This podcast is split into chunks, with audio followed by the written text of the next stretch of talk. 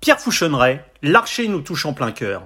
Alors que le volume 8 des musiques de chambre de Johannes Brahms, sorti récemment, vient clôturer un sublime et titanesque cycle débuté il y a trois ans, l'archer de Pierre Fouchonneret s'envole déjà vers d'autres cieux, avec le volume 2 d'une intégrale dédiée au compositeur Gabriel Fauré, et dont l'enregistrement est prévu au printemps prochain.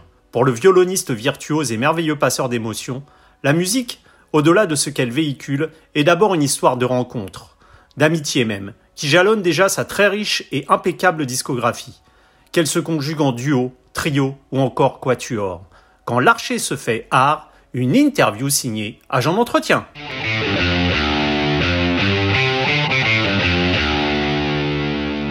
Pierre Fouchonneret, bonjour.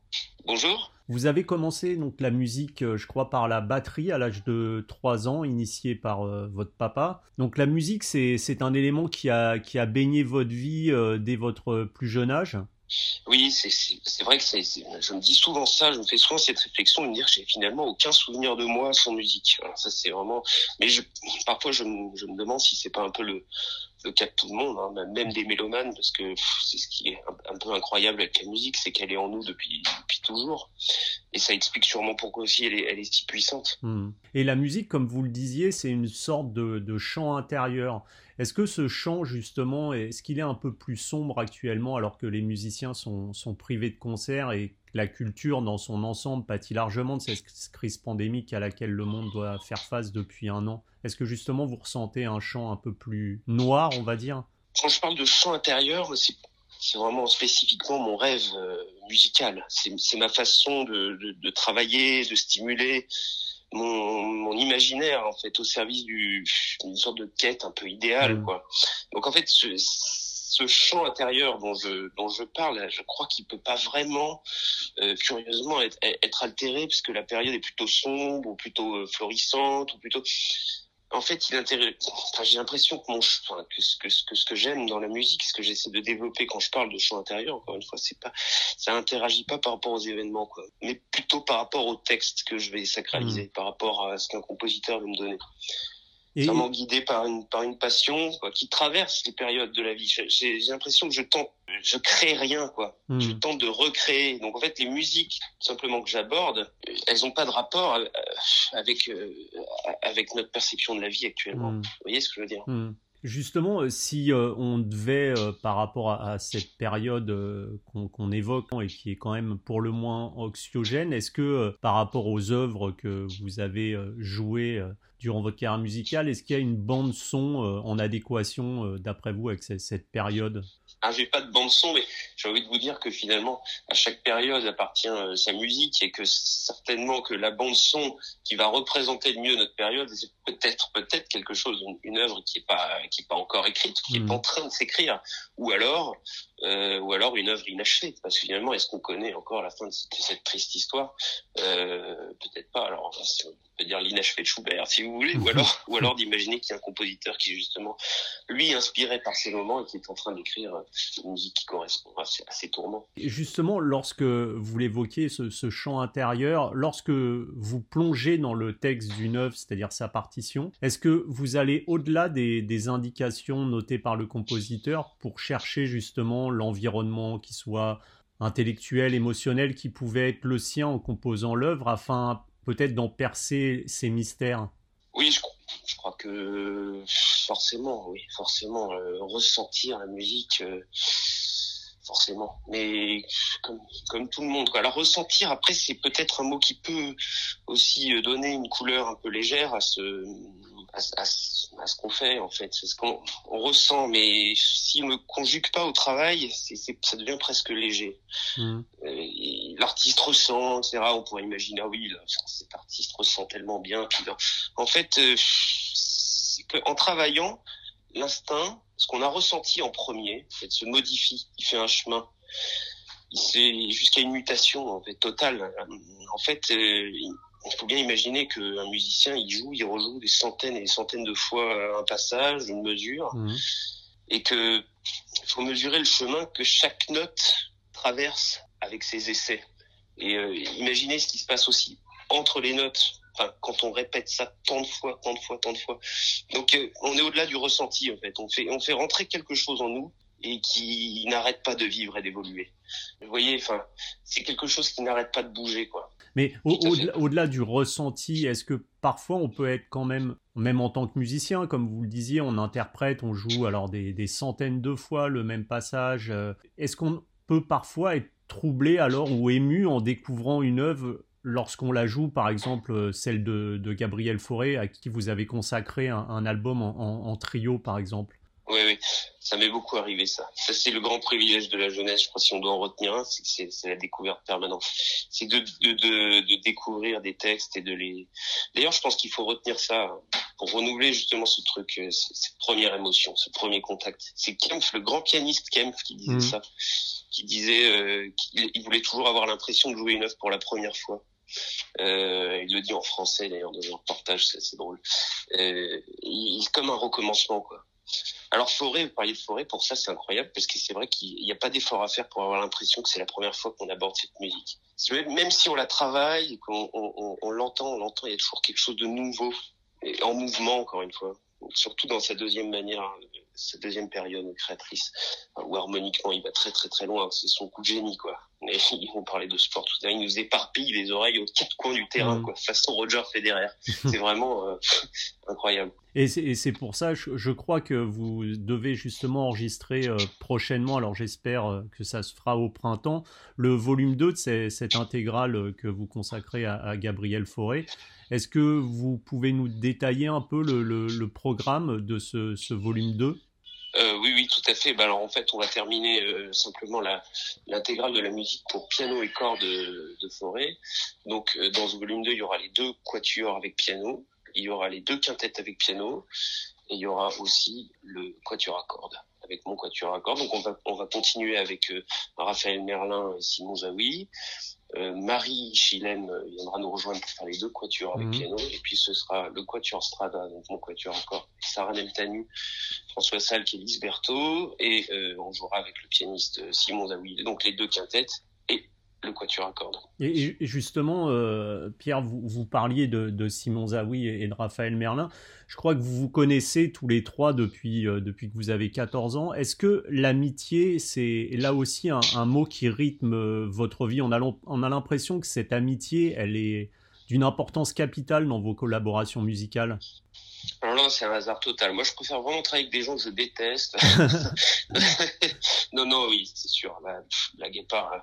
c'est, je crois que ça, pour le coup, euh, je sais pas si c'est le, le, la musique ou c'est peut-être le CNSM, cette école où les musiciens vont faire leurs études. Là, qui a quand même un truc assez incroyable, c'est que en fait euh, cette école-là, elle fait grandir une génération de musiciens hmm. et qui en fait d'une certaine manière vont plus quitter du tout. Il y a quelque chose de fabuleux. On a, on a cette passion commune et on se voit grandir, on se voit devenir adulte, on se voit se confronter au monde. Simon et Raphaël, je les, enfin, je les connais oui, depuis, euh, disiez 14 ans, ça doit être ça. Hein. Je, les aime depuis toujours, quoi. Et ces trucs-là, ça, ça grandit encore. On regarde nos évolutions respectives avec, euh, avec tendresse. Alors après, c'est tellement plus simple euh, pour Simon Zawi de me dire que mon triolet est pas en place, par exemple. Évidemment, il peut, il peut tout me dire, quoi. Et moi, je crois que je peux tout lui dire. Et puis, c'est ça qui est fantastique, c'est de, pouvoir travailler avec une immense exigence en étant euh, plus qu'amis, en s'aimant quoi. Du coup, alors les choses peuvent se dire et peuvent tout le temps être euh, au service de, des textes qu'on aime ensemble. Et donc on respecte notre passion commune, même si voilà, on a des, on a des, fois des, des divergences, mais c'est ça quoi. C'est l'amour qu'on a pour chacun de nous qui nous pousse à aimer encore plus et à respecter encore plus les textes qu'on aborde. Pour ça, c'est un métier de rêve. Vous évoquiez la, musique de, Gabriel Fauré, donc en, disant que justement il y avait cette impression euh, de, la découvrir à chaque fois, d'être toujours sur quelque chose de, de nouveau. Est-ce que justement euh, la musique, comme le disait Fauré, c'est s'élever au-dessus de ce qui est? Ça c'est sûr. Enfin, en tout cas, lui, il a, bien, il a bien réussi à nous, nous élever au-dessus de, de ce qu'on est, quoi, quand on écoute sa musique. C'est marrant parce que ça, Beethoven aussi, il disait des trucs comme ça. Il y a la, musique est une révélation plus haute que, que toute euh, philosophie. Bach aussi, il était, il était là-dedans il pensait, il disait des phrases comme ça. Et Bach, il disait aussi qu'il avait travaillé plus que n'importe qui. Et que, que celui qui travaillera autant que lui, ben, il arrivera à le faire aussi. Alors, il y a, y a chez eux une sorte de, ils sont motivés par ça, parce que cette envie incroyable de, de faire, euh, d'élever les gens, d'élever les gens. Mais bon, ils le font par, euh, par, un génie aussi qui est, mmh. qui, qui, est, qui est incroyable. Hein. Mais ça, c'est ce, ce, résultat, ça fait, c'est ça, c'est la culture. Quoi. Ça, c'est incroyable. C'est ça qui est fou. C'est ça la musique en fait. La, grande musique aussi. Hein. Eux justement, ces génies-là, comme vous le disiez, élèvent vous justement en tant qu'interprète lorsque vous retranscrivez cette euh, musique. Est-ce que vous vous considérez un peu euh, comme des passeurs d'émotions? Oui, bah, objectivement, c'est mon métier, c'est sûr. À la fin, la musique, c'est plus plus qu'un bout de papier. Mais moi, je parle des textes parce que moi, je suis toujours en, en contact avec ça. Mais c'est sûr, un mélomane, il est pas là pour qu'on lui montre un bout de papier. Hein. Donc euh, à la fin, la musique, c'est des émotions, c'est sûr. Mais moi, en vrai, je passe assez peu de temps avec. Enfin, je, je les fantasme les émotions, je les vise, quoi. Je les espère dans le travail, mais je, je, les laisse venir. C'est jamais comme c'est jamais un truc au premier plan. C'est les, les émotions, c'est la réponse presque. C'est la réponse d'un bon chemin ou pas si on prend le bon chemin, j'ai l'impression que l'émotion elle arrive. C'est le sérum de vérité. C'est aussi c'est aussi un moment. Hein. C'est aussi un moment où elle peut être là. Et des fois c'est pas possible. Des fois ça vient pas. On a bien travaillé et tout ça, puis l'émotion elle vient pas. Dans ces cas, je préfère attendre aussi qu'elle vienne. Comment dire? Il y a quelque chose qui nous dépasse dans l'émotion. Mmh. Et que ce soit en, duo, en trio, en quatuor avec le quatuor Strada, il semble justement que votre carrière musicale soit une, constante remise en question, animée justement par ces rencontres dont on parlait et ce désir de toujours aller de l'avant en défrichant de nouveaux territoires. La routine en musique comme dans la vie, c'est quelque chose, je suppose, que vous fuyez par excellence? Ouais, sûrement, sûrement, sûrement. moi, j'ai besoin d'être un peu dépassé aussi par les événements. J'ai besoin qu'il y ait beaucoup de choses qui se passent. J'ai besoin de me sentir... Euh, ouais, ouais, je peux pas trop m'installer dans un rythme dans un rythme lent, hein. même si parfois je, je, pris un peu, je suis un peu coincé avec ça. Mais je crois qu'on est beaucoup de musiciens comme ça. C'est-à-dire qu'en fait, on, passe notre temps quand on est très occupé à dire mon Dieu, qu'est-ce qu'il nous faudrait? Il nous faudrait du temps pour euh, pour respirer, et puis, euh, dès qu'on en a trop, ben on se plaint, on dit ah c'est dommage, je fais pas assez ci, pas assez ça c'est sûr que voilà. Après, le fait d'avoir beaucoup de formations, ça c'est parce que c'est aussi ça, c'est quand même euh, ma curiosité musicale. C'est du duo au quatuor, au quintet, et oui, et puis euh, je fais pas d'orchestre, et, souvent ça me manque de pas jouer une symphonie de Brahms. C'est ça, si je pouvais, je ferais tout en fait. J'ai envie de tout faire, quoi. Je serais, je serais tellement euh, triste si je devais me dire que j'ai j'ai pas joué une œuvre, en fait, une œuvre que j'aime. C'est le pire, c'est que plus on avance, plus on aime les œuvres, plus en fait c'est immense la frise de l'histoire de la musique. Plus il y a de choses à faire. Une sorte, je suis un peu comme une sorte de marcheur assoiffé, quoi, qui, qui, qui court et qui, il a beau boire, il veut continuer à boire encore. C'est vraiment terrible parce que plus on boit, plus il y en a, quoi. C'est vraiment mais il doit, y avoir une sorte de, frustration quand même, parce que quand on voit l'étendue des chefs-d'œuvre et de, ce que comporte la musique classique, forcément, en tant qu'interprète, on, se dit qu'on pourra jamais tout aborder. Donc, il n'y a, pas un côté frustrant quand même de, de voir toutes ces œuvres en se disant on pourra jamais tout atteindre en fait Pour l'instant, j'ai 35 ans et, et j'ai pas encore, je suis pas là, j'en suis pas là. C'est-à-dire que je, crois que je suis encore inconscient et, euh, et j'y crois encore. je me dis que je vais y arriver. Je me dis que je vais, je vais, je sais pas, en tout cas, je me donne les moyens de faire quoi de, enfin, non, évidemment qu'on pourra pas tout voir. Évidemment, c'est sûr. C'est une évidence, mais je, je pense pas encore. Pour l'instant, je déborde. En, 2013, donc, on, en parlait, vous fondez le, le Quatuor Strada. Je voulais savoir si c'était euh, une passion commune de, de, Beethoven qui était à, l'origine de, de, cette aventure avec euh, Lise, Sarah et François. Oui, tout à fait. Ah, c'est marrant parce qu'on pas se retourner le truc. Beethoven était fasciné par le quatuor à cordes. Et donc, euh, il en est devenu le plus, le plus grand maître. Quoi. Et nous, on, nous, on était fascinés par euh, Beethoven et aussi par le quatuor à cordes. Je crois qu'en fait, c'est vraiment, je crois que le quatuor à cordes, c'est vraiment la formation qui a fasciné beaucoup de compositeurs, qui mmh. fascine beaucoup de musiciens. Quand même. Alors, on a travaillé bien sûr euh, ces quatuors, on a enregistré les deux derniers, on fera sûrement le reste. Mais bon, après, notre passion pour cette formation, elle, nous amène aussi à jouer d'autres choses. Hein. On a par exemple créé un, un quatuor à cordes génial du, du compositeur et pianiste français Jean-Frédéric Neuburger, qui nous a écrit un fabuleux, vraiment fabuleux quatuor à cordes. Puis on va enregistrer le quatuor de forêt, comme je vous disais tout à mmh. l'heure. on, joue, on joue beaucoup d'autres. En fait, ce qui est génial avec le quatuor à cordes, c'est que c'est exigeant très exigeant, ça permet pas du tout l'à peu près, comme enfin je dis pas que d'autres formations permettent l'à peu près, mais je veux dire celle-là vraiment particulièrement pas. Et c'est comme une hygiène de jeu en fait, incroyable, incroyablement euh, ouais exigeante. Pratiquer le, le, le, quatuor à cordes, c'est ça, c'est comme se brosser les dents, c'est comme un. Et je crois qu'en fait c'est devenu une nécessité pour nous quatre de, de, pratiquer ça. Et vous avez enregistré aussi l'intégrale des, des, sonates pour violon et, piano de Beethoven.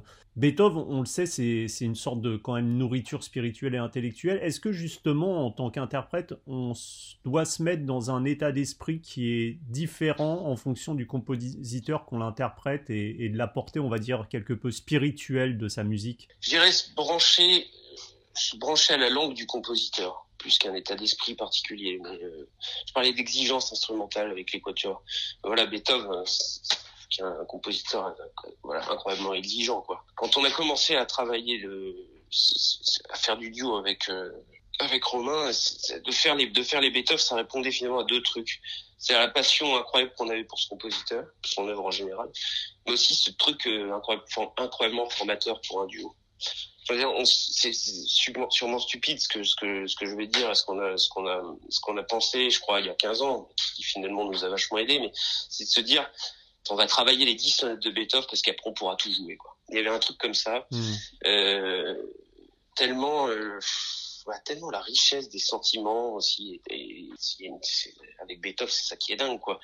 De passer de l'opus 12 à l'opus 96, dans les 10 sonates pour, pour, pour violon et piano, il y a tout un, il y a tout un voyage. Je me mmh. souviens qu'on avait fait les 10 d'affilée euh, en une après-midi au théâtre de Salon de Provence.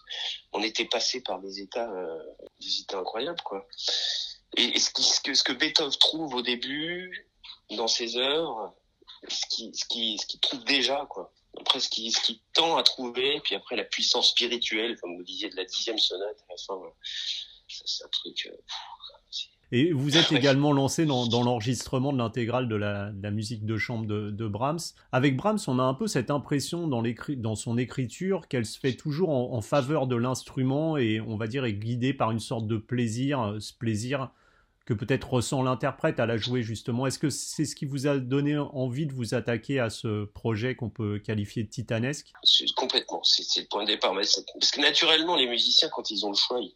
je sais pas pourquoi ils jouent du Brahms. Quoi. Si, je sais pourquoi, parce qu'il y a quelque chose de flatteur pour l'instrument, que, les thèmes sont incroyablement beaux, que, parfois c'est même de la musique qui peut se lire, enfin qui peut se pas, se déchiffrer. J'irai pas jusque là, mais enfin c'est pas voilà tout tout va dans le sens de des instruments. Alors un jour par hasard, donc par hasard et par nature, parce que voilà, comme on joue du Brahms tout le temps, je, on sait, je me suis aperçu avec quelques-uns de des amis avec qui on a fait ce, ce, projet, François, Lise, Eric, mmh. euh, que qu'en fait sa musique de chambre on l'avait joué entièrement.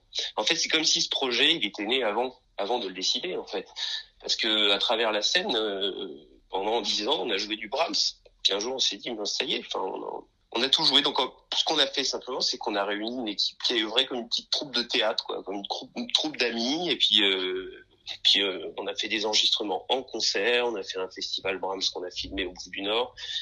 Et on s'est tous investis. Quand je dis tous, c'est les musiciens, c'est aussi la, maison de disques, les records, c'est aussi pour la production, le producteur, la belle saison avec une, une, intensité, une joie immense en fait. C'est ça.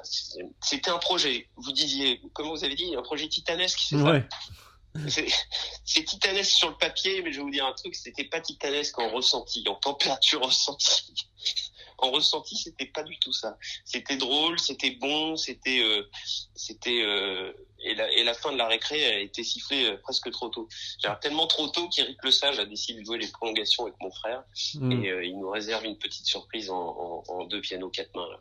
Parce que c'est ça, justement, la, la récré, euh, le, le, directeur est venu et puis il, il, a, il a sifflé la fin de la récré puisque vous venez de, de publier récemment le huitième et, et, dernier volet de cette intégrale consacrée à la musique de chambre de Brahms. Justement, après trois années de, de travail quand même acharné, de cette communion avec ce compositeur que vous affectionnez, est-ce que c'est pas un peu compliqué de quand, quand, on ferme le livre comme ça, de se dire euh, bah ça y est, c'est derrière nous? Comme je vous le disais, le, le, le commencement n'est pas celui que, hmm. que, que, que l'on peut penser, parce que ça a commencé bien avant. Et, et la fin, Et la fin, évidemment, c'est pas parce qu'un disque est sorti que c'est, c'est comment dire, c'est la fin de la récré, c'est la fin de ce projet, c'est la fin de le porter au disque, mais de le porter en concert, de continuer à jouer du Brahms, euh, déjà pendant trois ans, on n'a pas fait que ça, on a fait plein d'autres hmm. choses. Et puis euh, on va continuer à jouer du Brahms. Hein, c'est puis, puis, puis, je pourrais même vous répondre, mais on recommencera dans 5 6 ans, dans 10 ans, dans 20 ans. On refera une deuxième version. Enfin, on, y a, on s'interdit rien, quoi. Il n'y a pas de tristesse. C'est marrant ce que vous dites, on s'interdit rien. On a l'impression que c'est un peu ce qui guide votre euh, votre carrière musicale. On, on, regarde, on vous regarde, en regardant ce que vous avez fait. Oui, bah, c'est sympa de le souligner et puis de le dire comme ça, mais c'est vrai. Euh, et, enfin, ce serait tellement dommage, quoi. On est dans un truc, euh, je dirais, la musique, c'est, c'est gratuit, la musique. Hmm. On est dans un immense magasin extraordinaire, il y a plein de choses. On peut tout prendre, on peut tout goûter, on peut tout manger, on peut tout. C'est, euh, oui, donc s'interdire, ce serait quand même déjà quelque chose de, ce serait trop dommage. Mais c'est vrai que certains voient la musique classique comme quelque chose d'un peu figé, voire passéiste, alors que justement, on a l'impression que vous, chez vous, c'est toujours un souffle nouveau, quelque chose de, de, ce chemin permanent. Euh, hier, j'ai fait Vincent Coq du trio Wanderer. On a l'impression que vous, c'est un, un, peu ça, c'est l'errance vers des chemins qui vous emmènent, euh, vous ne savez pas trop où, mais, mais qui guident en fait euh, votre envie d'aller toujours plus loin. Ouais, ouais, ouais. Bah, je pense que c'est ça chez, les musiciens. Passion est tellement dévorante et tellement mais ouais, c'est ça, c'est on joue pour euh, pour l'art de jouer. On, Et, vous vous disiez une passion dévorante justement quand, quand on a cette musique en soi, ce, ce goût, ce qui vous dévore un peu, c'est pas trop compliqué pour laisser la place à, d'autres éléments de vie? Hum, je crois que tout peut bien se, se combiner. J'ai une vie de famille très heureuse.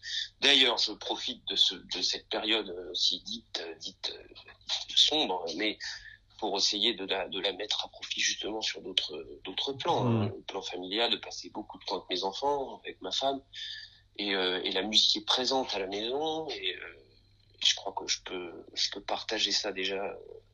Enfin, ma femme est une, une grande musicienne, donc elle n'a pas besoin. Mais bon, on mmh. partage ça ensemble. Les, les enfants euh, voient déjà ça, soufflent dans une flûte, euh, essayent le violon, font du piano avec tonton. bon, je crois qu'on peut tout, on peut faire combiner ça, quoi. Ça fera partie de leur vie, de leur culture. Et euh, j'espère qu'elles vont. Ok. Enfin, je suis sûr qu'elles ont, voilà, qu'elles en retireront quelque chose en tout cas. Donc non, je crois qu'on peut faire, peut faire cohabiter tout ça, cette passion dévorante et en même temps ce, ce, ce plaisir de le partager, quoi. Et, justement, si, si euh, vous deviez inviter un, néophyte alors à découvrir le violon dans, dans la musique classique, vers, vers quelles œuvres vous le dirigeriez? Du violon, déjà, du violon. Alors, en plus que des œuvres, il y en a de partout. Du violon, il y en a de partout. Il y en a partout, dans partout. il y en a partout. Il y en a de la musique symphonique. Donc, je sais pas, j'emmènerai voir Amérique de Varese, je pense probablement une de mes très très grandes claques euh, en concert euh, Philharmonie de Paris, l'orchestre de Paris, c'était dingue, euh, des percussions partout, il y a, voilà, je sais pas, une neuvième de Beethoven, il y a du violon aussi, mm. le sac du printemps, Don Giovanni, je sais rien, je, je sais pas, près du violon, bah, la chaconne de Bach, peut-être, voilà, évidemment, ça, c'est une, une, expérience, quand même, la chaconne de Bach, ou le concerto, concerto de Beethoven, ça c'est vraiment divin. Puis bon, ça dépend de l'âge du patient aussi. C'est ça, c'est ça. Et de toute façon, ça... ça dépend si c'est aussi si c'est au disque, si c'est en concert, ça dépend des influences musicales de la personne, parce que la personne n'est jamais totalement néophyte. Hein. La mmh. musique au sens générique du terme, elle est en, en, en chacun de nous. Hein. Je parlais de mes filles tout à l'heure, qui ont, qui ont deux ans, elles chantent toute la journée de Petit Escargot euh, porte sur son dos. Bon. Euh, et la musique, elle rentre en elle par ça aussi, par ce biais-là. Mmh. quoi. Et peut-être aussi que je suis pas la bonne personne pour pour dire euh, venez voir ça, venez voir ci. Parce que moi, je suis trop dedans. Peut-être. Mmh. Il faudrait peut-être trouver quelqu'un qui, euh, qui vous initie, qui vous file le truc comme un, comme un Covid. Puis qu'une fois, une fois qu'on vous a mis devant un chemin possible, ben, en fait, ça rejoint l'idée du magasin, l'immensité du choix, c'est que en fait devant ce chemin-là, vous allez voir 36 euh, autres chemins qui vont qui vont apparaître, et puis peu, peu importe lequel vous vous prendrez, ils, sont tous dingues. Donc euh, moi j'ai fait du violon au début. Je crois que j'adorais faire plaisir à mon professeur Alain Babouchian euh, Je crois que ce, qui me motivait dans le violon, c'était euh, de bien jouer devant lui, de, bien apprendre. Et vous voyez, en fait, finalement, j'ai commencé parce que ma maîtresse d'école jouait du violon, donc j'avais envie de faire comme elle. Ensuite, j'ai rencontré un prof extraordinaire, Alain Babouchian, donc à qui j'avais envie de faire plaisir. Le violon est donc devenu euh, mon ami, euh, quelque chose de fort, grâce à deux personnes. Et puis ensuite, par le violon, j'ai découvert la musique en fait. Hmm. Faut pas, vous savez, au violon, au début, on joue euh, des méthodes, des trucs. C'est pas, c'est les prémices de la musique. Mais c'est grâce au violon que j'ai découvert la musique. Et puis c'est par, et puis ensuite, j'ai découvert la musique par quoi? Par un concerto de violon. Et puis après, un concerto de violon m'a amené. Donc vous voyez, finalement, c'est par une personne que j'ai découvert la musique. C'est par la maîtresse d'école Hmm. qui m'a donné envie d'aller voir au conservatoire. Et puis par un autre, par un prof génial, hop, j'ai- trouvé ça. Et puis etc. etc. Donc je crois qu'il faut faire une bonne rencontre. Encore une fois, quelqu'un qui vous initie, qui vous montre, qui vous file le truc, sa passion, quoi, son Mm. truc. Et puis hop là, ça vient. Comme un peu pour tout. Hein Hmm. quelqu'un qui, qui le vin c'est pareil quelqu'un qui, qui vous parle du vin de façon incroyable qui va vous faire découvrir la, la restauration euh, le monde du sport aussi il y a des gens qui comprennent pas donc moi je je peux pas rester devant une télévision pour regarder une balle ou passer comme ça quel est l'intérêt? Puis quand vous lui expliquez euh, les rouages la complexité de ce que c'est que le tennis par exemple euh, à la fois sur le physique sur le plan mental c'est extraordinaire c'est un jeu complètement fou euh, fascinant. Donc euh, et quand quelqu'un vous l'explique vous êtes amené à ça. Alors plus plus vous êtes jeune mieux c'est bien sûr Hmm. parce qu'après vous grandissez avec ça, mais je crois que voilà, je crois qu'il faut, qu'il faut trouver quelqu'un autour de vous qui, qui vous parle de ça de façon extraordinaire et puis qui vous emmène. Puis ensuite vous faites votre chemin avec ça. Et personne n'est totalement néophyte. Ça, je, pense que c'est une chose. euh, et d'ailleurs, c'est ce c'est ce qu'on nous explique aussi quand on fait des dégustations de vin. Vous pouvez dire, il n'y a pas de mots pour dire, pour qualifier telle ou telle chose. Je pense qu'il faut détendre les gens aussi pour aller au concert. Vous n'avez pas euh, aucun spectateur a tort ou raison en fait. On n'est pas là pour ça quoi. Ou fait, ou fait bien ou fait mal. Non non, asseyez-vous, écoutez, puis laissez-vous faire quoi. Et faites-vous votre propre idée et, et avancez sur votre propre chemin après. Exactement. Pierre Fouchonneray, merci beaucoup pour cette interview et puis Eh ben, merci à vous. à très bientôt j'espère. À très bientôt avec plaisir. Au revoir.